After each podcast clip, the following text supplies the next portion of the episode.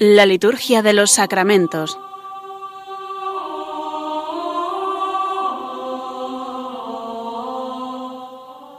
Con el Padre Juan Manuel Sierra.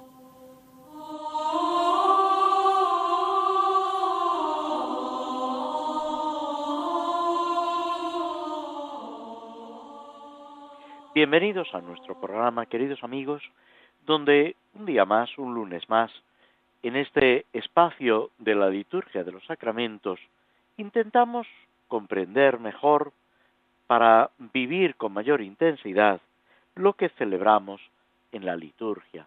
La liturgia que es ejercicio del sacerdocio de Cristo al cual se asocia la Iglesia y cada uno de nosotros.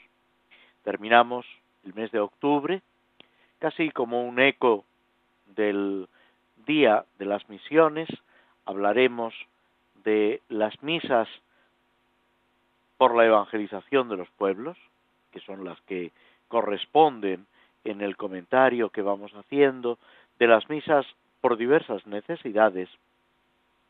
Luego trataremos brevemente el Salmo 47, 48 y de esta obra contemporánea el Señor de los Anillos, que con su simbolismo, con las imágenes y los valores que transmite, nos están también ayudando a proseguir en nuestra vida cristiana, en nuestra lucha, podemos decir también, contra el mal que tiene lugar en el mundo, en la iglesia y en el corazón de cada uno de nosotros. Pero antes os invito a fijarnos en los santos de esta semana, o mejor dicho, en las celebraciones de esta semana, con la que prácticamente comenzamos el mes de noviembre.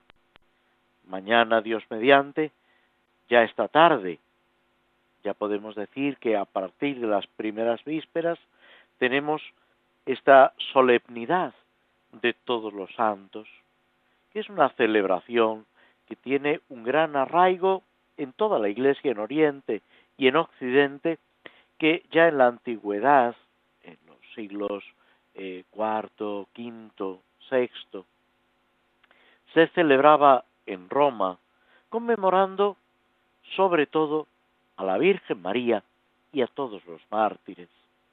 Y de aquí va poco a poco abriéndose esta celebración de todos los santos, que celebra por una parte a tantos santos que no tienen cabida, lógicamente, en el calendario litúrgico, por la gran cantidad de ellos que son, gracias a Dios, pero también tantas personas, hombres y mujeres, que no han sido canonizados, que la Iglesia no ha reconocido oficialmente esa santidad, pero que sin embargo han vivido plenamente esa llamada de Dios y están en el cielo, gozando de la presencia de Dios, intercediendo por nosotros y ayudándonos en esta peregrinación que cada uno de nosotros debe realizar a lo largo de su existencia terrena. Toda esta innumerable multitud de santos, como se dice, deben ser, como si dijéramos, amigos y compañeros nuestros.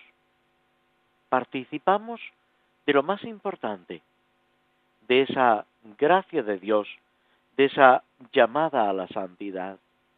La solemnidad de todos los santos es motivo de alegría viendo esa acción de Dios, esa acción de la gracia en distintos momentos, en distintos lugares y en distintas personas, pero que han respondido a esa llamada de Dios.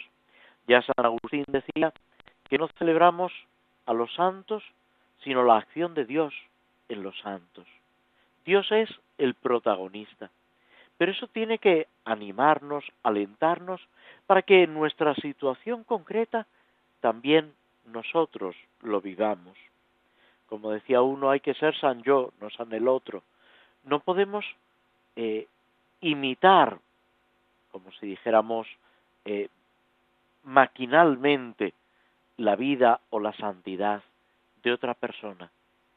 Nos estimulan, son un ejemplo, una ayuda, todo lo que queráis. Pero el plan de Dios sobre cada uno es único e irrepetible. Por eso, un gran autor de obras patrísticas sobre los padres de la Iglesia y obras de espiritualidad, un jesuita ya fallecido, el padre Antonio Orbe, decía que el Señor da clases particulares, que a cada uno lo lleva de una forma distinta.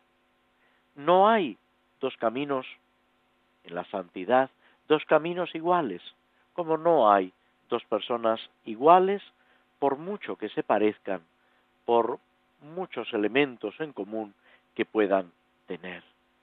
Fijándonos en los santos, teniendo una cierta amistad con ellos, conociendo sus vidas, sus escritos, unidos a través de la oración. Sin embargo, cada uno de nosotros debe seguir un camino único e irrepetible. Todo esto es importante, viendo las vidas de los santos y esa santidad que es propia de la Iglesia, es propia de Cristo, Cristo la comunica a la Iglesia y la Iglesia a través de los sacramentos precisamente nos lo comunica a cada uno de nosotros.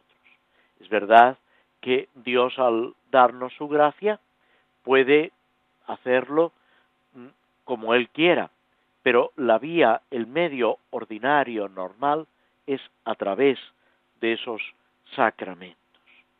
El prefacio de este día, una gran riqueza, va repasando todos estos conceptos y nos enseña que el celebrar a la ciudad santa es algo que Dios nos concede y es un motivo de alegría.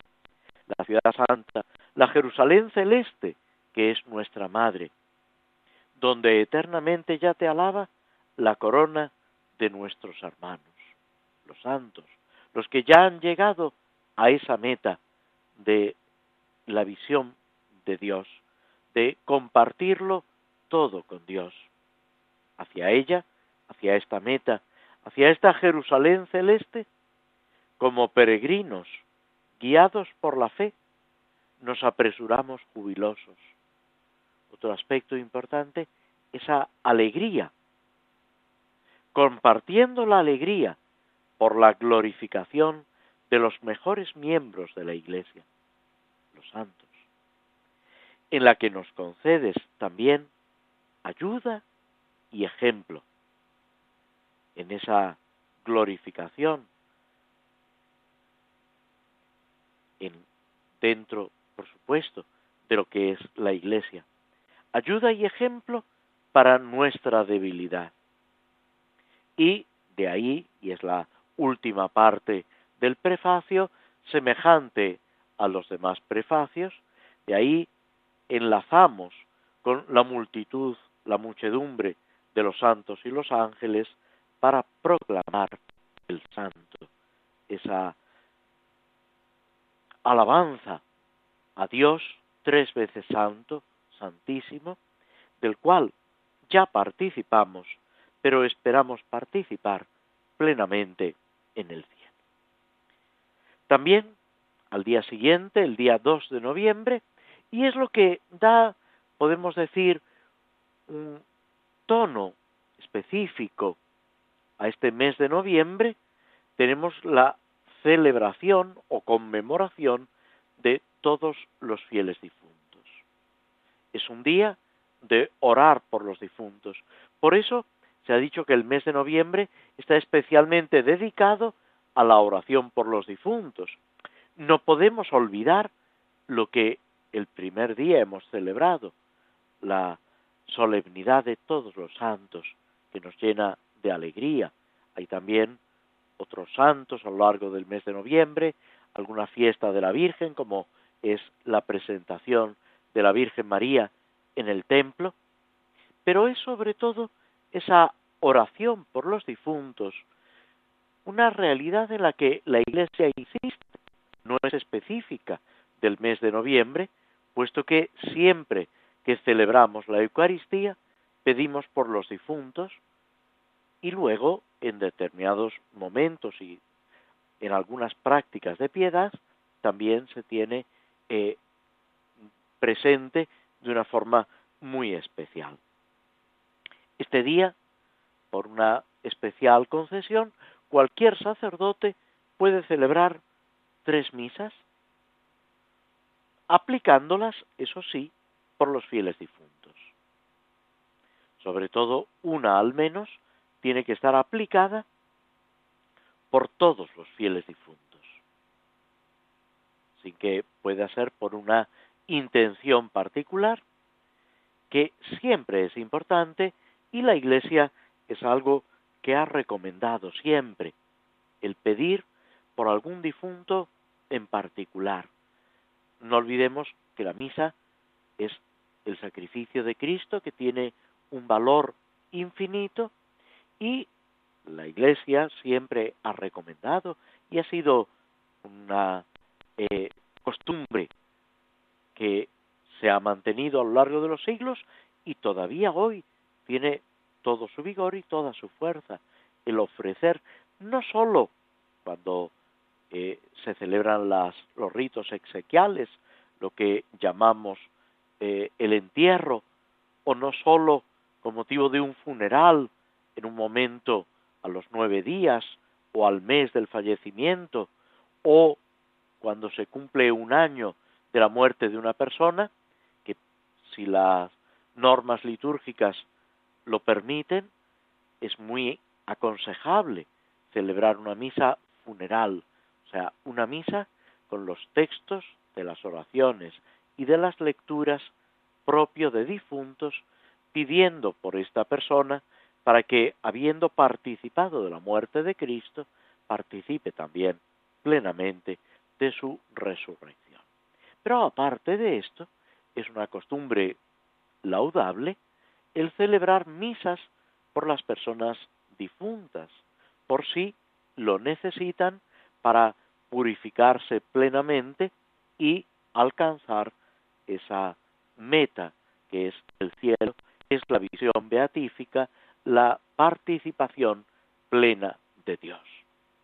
Lo que llamamos, y aparece claramente en el catecismo de la Iglesia Católica, en el magisterio de la Iglesia y en las enseñanzas, el purgatorio, que es un estado en el que cuando la persona ha muerto sin pecados mortales, con arrepentimiento, pero todavía con la eh, una digamos un ligamen, una cierta eh, adherencia del pecado, de las consecuencias del pecado, necesita purificarse, de ahí el nombre de purgatorio, para poder alcanzar esa plena eh, posesión de Dios, esa plena comunión con Dios. No es Santa Catalina de Siena, eh, otra Santa Catalina eh, tiene, por ejemplo, un tratado del purgatorio, donde habla de lo que es esta realidad y en muchos tratados de teología que hablan de estas últimas realidades, también se afronta esta realidad del purgatorio. Pues bien, la celebración de la Eucaristía por los difuntos, si todavía están en este estado de purificación, les es de un gran provecho y por eso la Iglesia no deja nunca de ofrecer y de pedir por los difuntos e invita a los fieles a que también en la misa y con otras oraciones auxilien a estas personas que están en un estado de purificación para poder alcanzar la meta de la comunión plena con el Señor. Después, en estos días, primeros días de noviembre, también se celebra a San Martín de Porres, hermano dominico, que destaca por su caridad, por su cuidado hacia los pobres y por su espíritu de penitencia. San Carlos Borromeo, obispo, arzobispo de Milán en el siglo XVI, modelo también de reformador en la Iglesia, buscando esa santidad que insiste en la predicación, en la Eucaristía, en la misma oración litúrgica.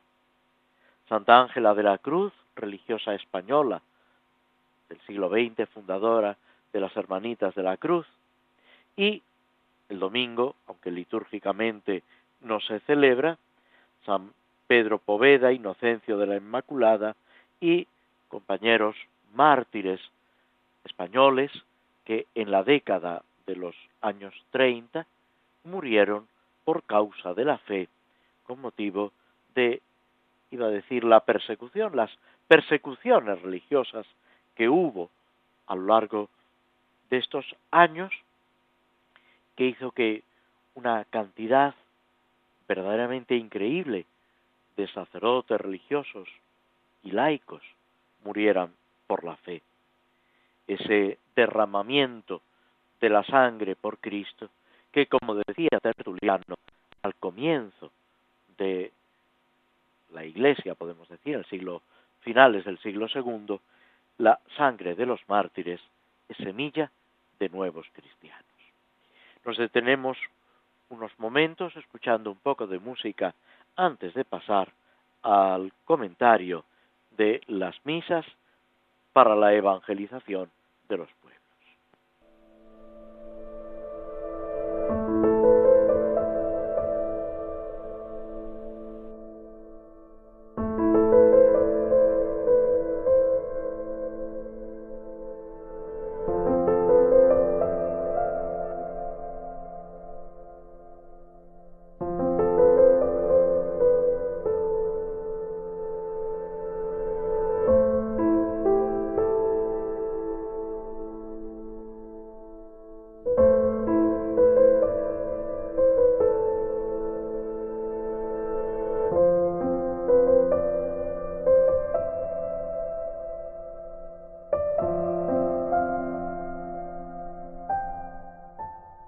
La liturgia de los sacramentos.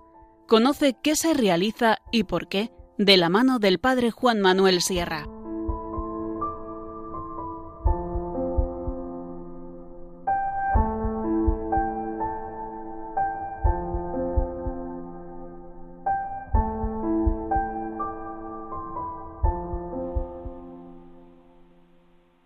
Casi como un eco, ya decíamos, celebración del Domum, del día de la propagación de la fe, vamos a comentar las misas, porque son dos formularios completos que a su vez eh, el primero de ellos presenta dos oraciones colecta para las misas para la evangelización de los pueblos. Comienza con una pequeña rúbrica que señala cuándo se puede o se debe utilizar este formulario o estos formularios propios de misa. Y señala el misal que se puede emplear incluso en los domingos del tiempo ordinario, cuando tienen lugar celebraciones especiales por las misiones por ejemplo, el día del Domun, o en una celebración diocesana o particular de oración, de eh, recuerdo, de vivencia de ese espíritu misionero que debe tener siempre el cristiano. Pensemos que aunque haya un día especialmente dedicado a las misiones, se trata de una realidad que es inherente a la Iglesia. La Iglesia siempre está en estado de misión, anunciando.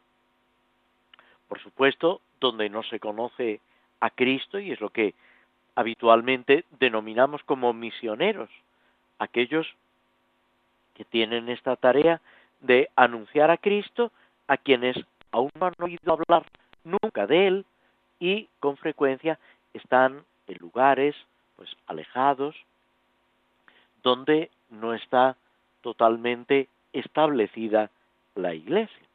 Pero a lo largo del siglo XX, sobre todo hacia mitad del siglo XX, se habla de incluso países de Europa como tierra de misión.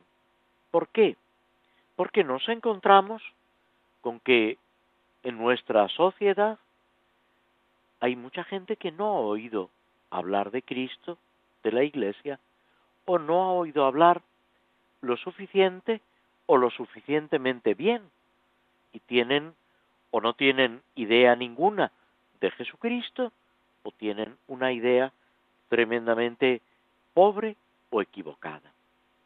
Y ahí surge la necesidad y el compromiso por parte de los cristianos de anunciar con obras y palabras a Cristo, el amor de Cristo y lo que es la realidad espiritual de la Iglesia. Todo esto eh, es algo que implica al bautizado solo por el hecho de ser bautizado. Es verdad que no todos reciben esta vocación, esta llamada a consagrarse por entero a la misión, a la evangelización o a marchar a lugares eh, distantes, a zonas eh, con cierta dificultad en lo natural y en lo sobrenatural. Pero todos estamos llamados a dar testimonio de Cristo, a ser misioneros. Jesús envía a los apóstoles, envía después a otros discípulos, lo que en el Evangelio se denomina los setenta y dos, ese otro grupo. Pero, en realidad, todos los que han conocido a Cristo están llamados a participar de esa tarea de evangelización. El Papa Pablo VI tiene una exhortación apostólica fruto de un sínodo de los obispos que se celebró precisamente sobre la evangelización. Se llama Evangelii Nunciandi, que es precisamente ese anuncio del Evangelio que nos implica absolutamente a todos, que debemos tener sumamente presente. El primero de estos eh, formularios que se nos presenta, la antífona de entrada está tomada del Salmo 66, con esa invitación a descubrir, a pedir la ayuda de Dios y a que todos conozcan esa salvación. Que Dios tenga piedad y nos bendiga, ilumine su rostro sobre nosotros y tenga misericordia, para que conozcamos en la tierra tu camino, todos los pueblos tu salvación. Es ese conocimiento de Dios, esa bendición de Dios que es participar de Él y al mismo tiempo esa llamada a todos los pueblos. Dirá San Pablo que Dios quiere que todos los hombres se salven y lleguen al conocimiento de la verdad. Esta salvación es lo que debemos buscar. La salvación es conocer a Jesucristo y la gracia que Cristo nos comunica. La primera de las oraciones colecta dice así, Oh Dios, que quieres que todos los hombres se salven y lleguen al conocimiento de la verdad. Mira tu inmensa mies y dígnate enviarle trabajadores, para que sea predicado el Evangelio a toda criatura. Y tu grey, congregada por la palabra de vida y sostenida por la fuerza de los sacramentos, camine por las sendas de la salvación y del amor. La primera parte de la oración, lo acabamos de decir, está inspirado en ese texto de San Pablo en una de sus cartas. Esa llamada de Dios a la salvación, al conocimiento de la verdad, que no conoce fronteras, que es absolutamente universal. Pero debemos, completando lo que nos dice San Pablo, recordar las palabras de Cristo. Yo soy el camino y la verdad y la vida. Cristo es la verdad. Conocer la verdad es conocer a Cristo. O esas palabras que en el contexto de la pasión el Señor pronuncia cuando está hablando con el gobernador romano, con Poncio Pilato, y este, movido un poco por un cierto escepticismo, dice, ¿y qué es la verdad? Jesús le ha dicho que todo el que es de la verdad escucha su palabra. ¿Qué es la verdad? La verdad es Cristo. El conocimiento de Cristo. Aquí se cifra la salvación. Después, inspirándonos en una frase del Evangelio, pedimos a Dios que mire esa inmensa mies, ese campo cultivado. Jesús, después de hablar con la samaritana, cuando regresan los apóstoles, dice, mirad las mieses que están ya para que sea recogido el fruto. Mira tu inmensa mies. La G, un escrito de finales del siglo I, habla también de esta imagen de los campos, las mieses, el trigo esparcido en los montes, que se debe juntar en un solo pan. Como los cristianos, dice la Dida G, formamos un solo cuerpo en la Eucaristía, en Cristo mira esos campos ya preparados para la cosecha y pedimos, dígnate enviarle trabajadores. Dice Jesús en el Evangelio, pedid al dueño de la mies que mande trabajadores a su mies. Pedimos con humildad, pero también con absoluta confianza, para que el Señor suscite hombres y mujeres, que se consagren por entero al reino de Dios, al anuncio de Cristo, al cuidado de sus hermanos, en ese conocimiento de la verdad y en ese seguimiento de Cristo.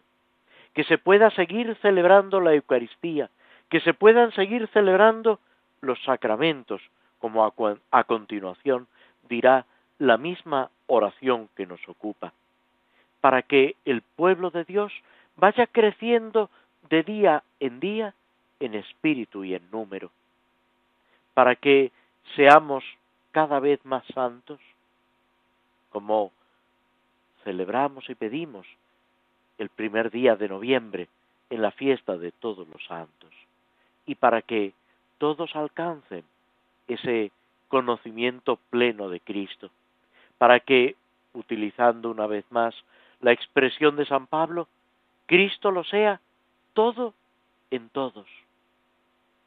Y formemos un solo rebaño bajo un solo pastor. Y así sea predicado el Evangelio, dice la oración, a toda criatura. Que no haya nadie que no haya oído hablar de Jesucristo. Y tu Grey, esa otra imagen que aparece repetidas veces en el Evangelio y en la enseñanza de los padres de la Iglesia, ese rebaño del buen pastor, congregada por la palabra divina por la palabra de vida y sostenida por la fuerza de los sacramentos. Es esa fuerza de la gracia de Dios, lógicamente, que se nos comunica en los sacramentos, es esa palabra de vida que es la Sagrada Escritura y sobre todo el Evangelio como el punto culminante de la palabra de Dios, lo que vivifica la Iglesia, lo que le comunica esa vitalidad para que siga caminando en medio de las dificultades, como se dice en alguna oración del misal, en medio de las vicisitudes de este mundo, pero que nuestros corazones estén firmes en la verdadera alegría. Y la Iglesia, ese, esa grey del buen pastor, camine por las sendas de la salvación y del amor. Esa senda, senda estrecha, es verdad, del seguimiento de Cristo, esa senda que tiene su dificultad, pero que no recorremos solos. También esto es importante tenerlo presente. Vamos acompañados por los santos, por los ángeles de la guarda, guiados por Cristo, que dice, el que quiera venir en pos de mí, que se niegue a sí mismo, que cargue con su cruz y me siga.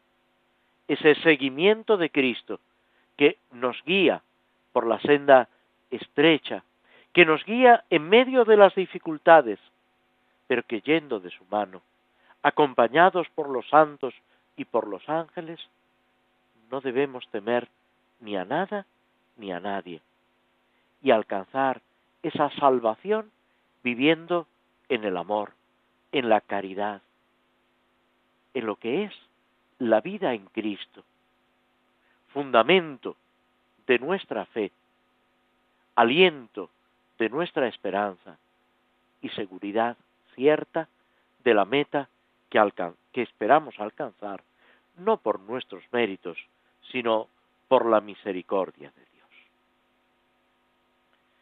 Nos detenemos de nuevo unos momentos acompañados por esta música que nos ayuda a repasar y a, asimilar lo que hemos estado diciendo y esta tarea que se nos encomienda a cada uno de nosotros de la evangelización, del anuncio a nuestros hermanos de la buena noticia del Evangelio y del amor de Jesucristo.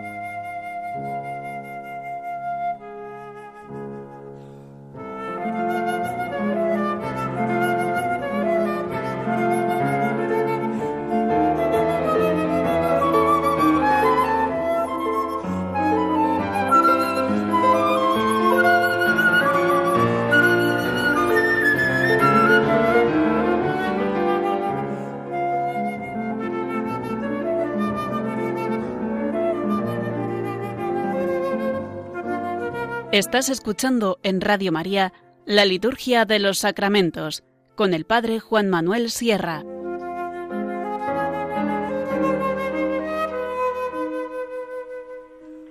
después de haber comentado los primeros textos del formulario de la misa para la evangelización de los pueblos, proseguimos con el Salmo 47, 48 según la numeración hebrea, que es un cántico de alabanza, es un himno a Dios, a Yahvé, Salvador de Sión, que ensalza la grandeza de Jerusalén, se alegra de la liberación de los enemigos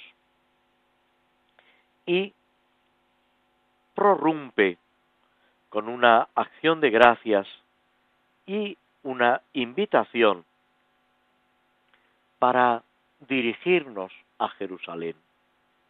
Y aquí debemos eh, recordar esa, lo que acabamos de decir, esa realidad de la Jerusalén del cielo.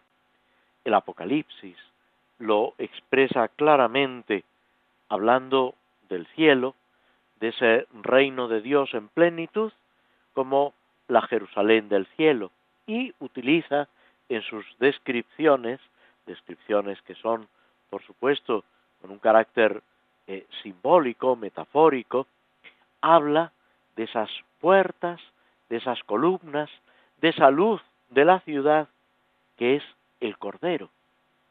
El Cordero que es Cristo, Cristo Redentor, Cristo sacrificado, inmolado por nosotros, que nos comunica la verdadera vida. El Salmo, como seguramente recordáis, empezaba, Grande es el Señor y muy digno de alabanza en la ciudad de nuestro Dios. Esa invitación para descubrir en Jerusalén a Dios y a Dios en Jerusalén, esa unidad que existe. Y ya a partir del versículo quinto, que es donde nos habíamos quedado, empieza a describirnos esa liberación milagrosa de Jerusalén, pero que podemos perfectamente aplicar a la Iglesia y a cada uno de nosotros. Esa realidad espiritual. Se explica y se recuerda a los peregrinos, a los que se acercan a la ciudad de Jerusalén, las maravillas que Dios ha ido realizando. La Iglesia también cuando nos propone las vidas de los santos, cuando nos narra la historia de la Iglesia, está recordándonos todo lo que Dios ha hecho y sigue haciendo. Si reflexionáis un momento, el libro de los Hechos de los Apóstoles, escrito por San Lucas, es esto mismo.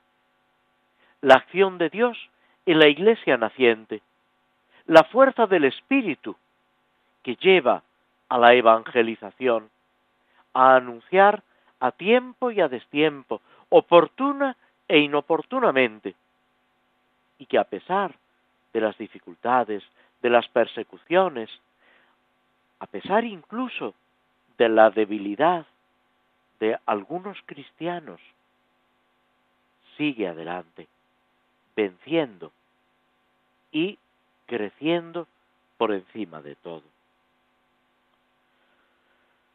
Nos dice el Salmo que los reyes se alían para atacar Jerusalén y sin embargo, al verla, quedan aterrados, huyen despavoridos. Una sucesión rápida de versos, de verbos que nos invitan a traducir esa victoria completa de Dios. Se compara también a esa victoria de la madre cuando superados los dolores del parto, da a luz es una imagen que aparece en los profetas y que también recoge el Evangelio.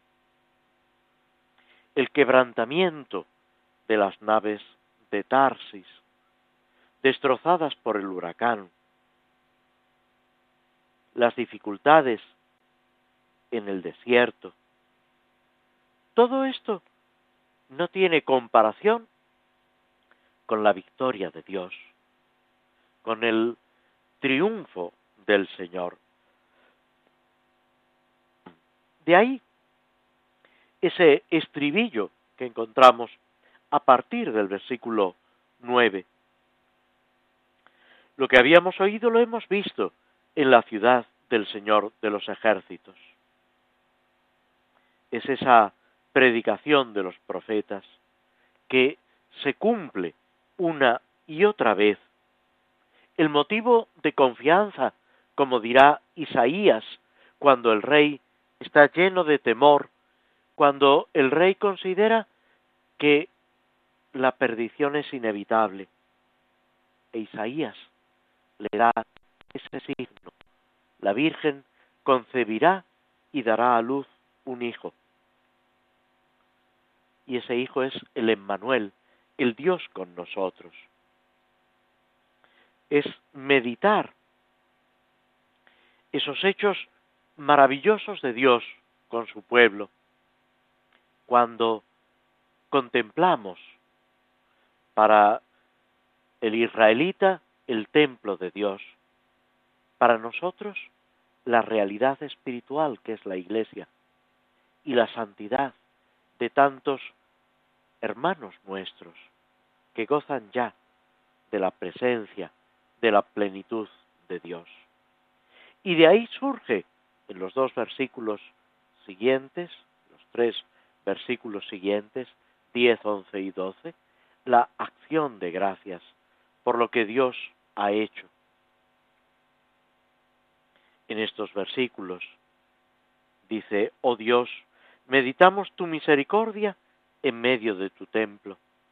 Como tu renombre, oh Dios, tu alabanza llega al confín de la tierra. Tu diestra está llena de justicia. El monte Sión se alegra, las ciudades de Judá se gozan con tus sentencias. Es esa bondad que se manifiesta en las obras de Dios, pero que hay que saber descubrir y reconocer. El santo es el que descubre y vive en esa providencia de Dios. Todo esto, y no es casualidad, dentro de un acto litúrgico. Quizá el mismo salmo tenga su ubicación y su desarrollo dentro de un acto litúrgico. Porque es en la liturgia donde descubrimos más plenamente esa acción misericordiosa de Dios. Pero con esa alabanza universal, el mundo entero está llamado a participar en esa alabanza. De ahí también, como decíamos, la exigencia de evangelización, de anuncio, que debe llegar hasta el confín de la tierra.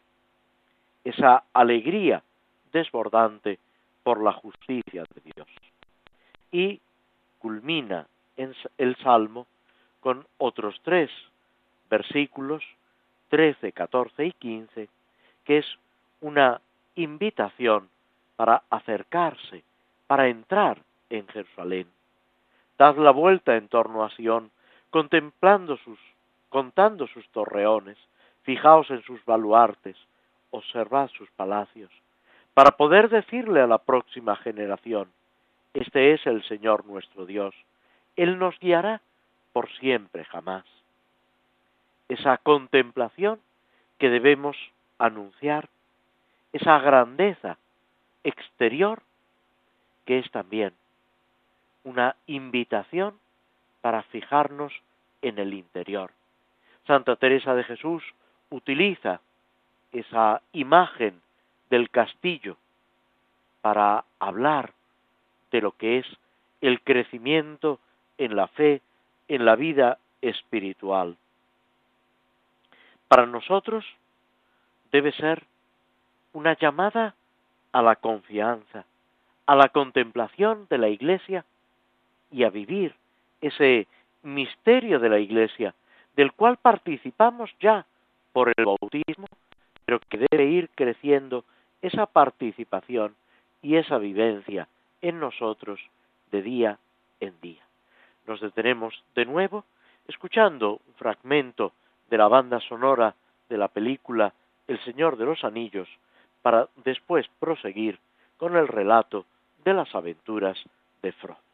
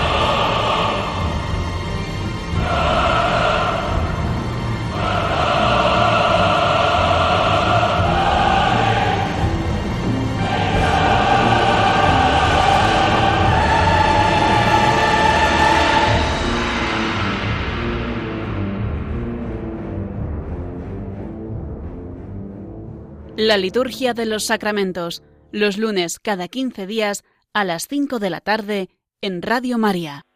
En el comentario de nuestro programa anterior, habíamos concluido con esa reunión, lo que en la edición del libro se llama el concilio de Elroth, porque es este personaje vinculado a los elfos el que preside esta reunión donde analizan la situación en la que se encuentran e intentan, eh, conociendo la realidad, y esto es también importante, lo hemos dicho en programas anteriores, cuando debemos afrontar una dificultad con realismo, con la ayuda de Dios, debemos analizar la situación y en el plano de la fe, lógicamente, pidiendo la asistencia del Espíritu Santo, buscar lo que es más adecuado.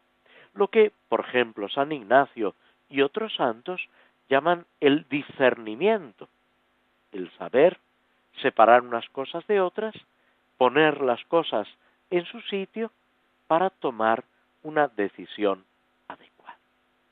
Y han llegado a la conclusión que la única vía posible es la destrucción del anillo, introduciéndose en los territorios del Señor Oscuro, de Sauron, llegando a una especie de volcán, al monte del destino, donde eh, hay un fuego que es el único capaz de destruir el anillo, porque ahí mismo es donde fue forjado ese anillo de poder, ese anillo maligno que intenta, está ligado al espíritu de Sauron, del Señor Oscuro, que intenta esclavizar, dominar para el mal todo el mundo.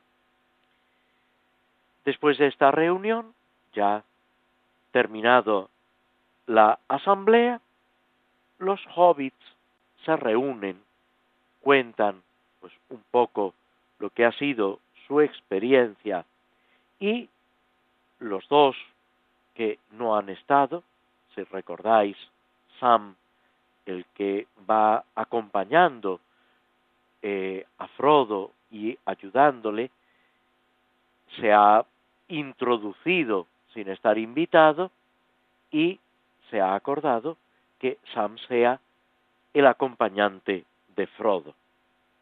Los otros dos, Merry y Pippin, se enfadan porque consideran que eso es una injusticia.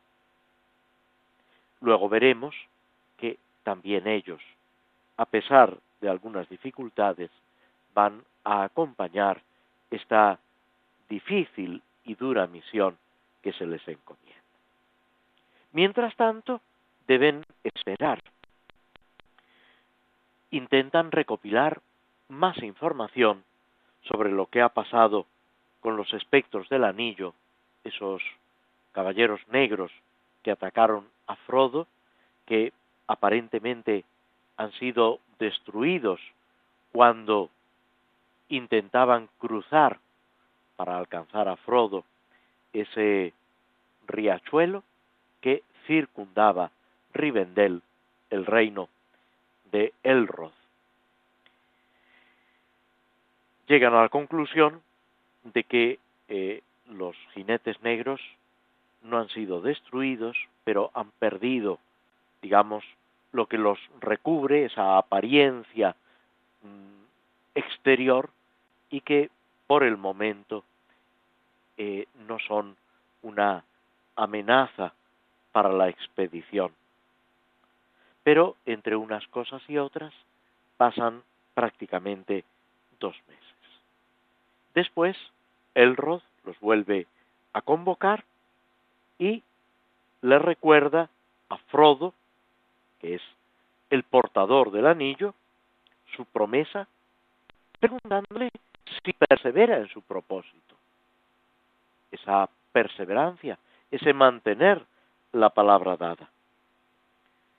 El anillo ha de partir cuanto antes. Quienes lo acompañen no contarán con apoyo de guerra, de la fuerza.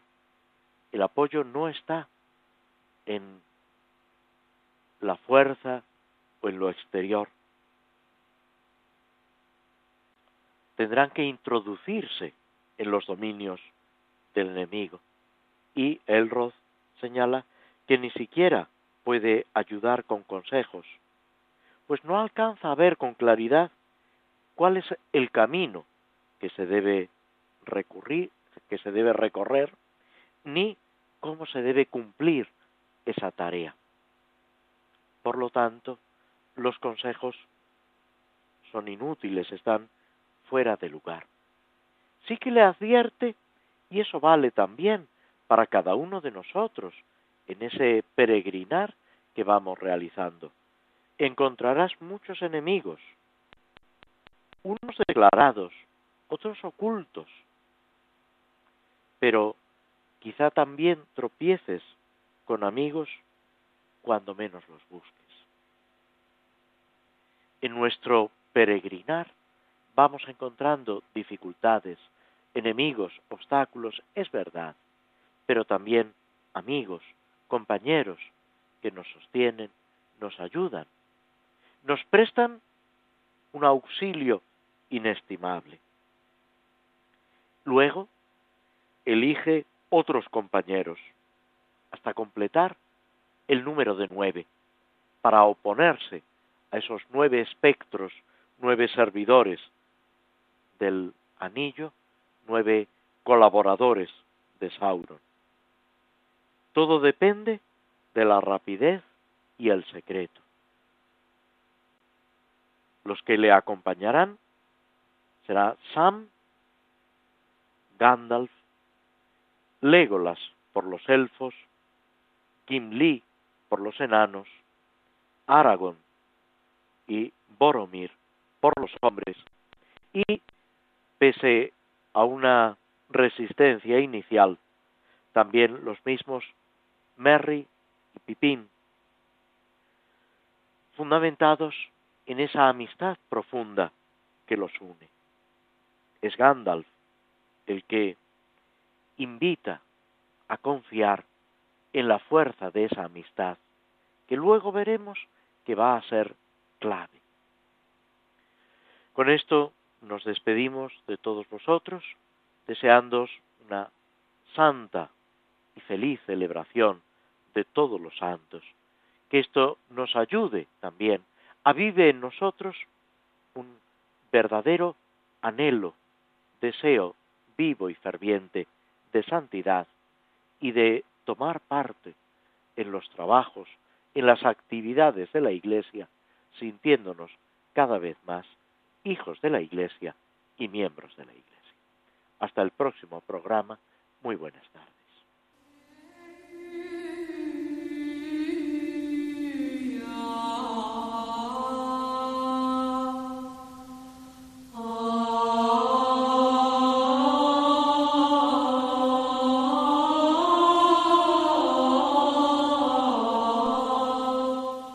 Así concluye en Radio María la Liturgia de los Sacramentos, un espacio dirigido por el Padre Juan Manuel Sierra.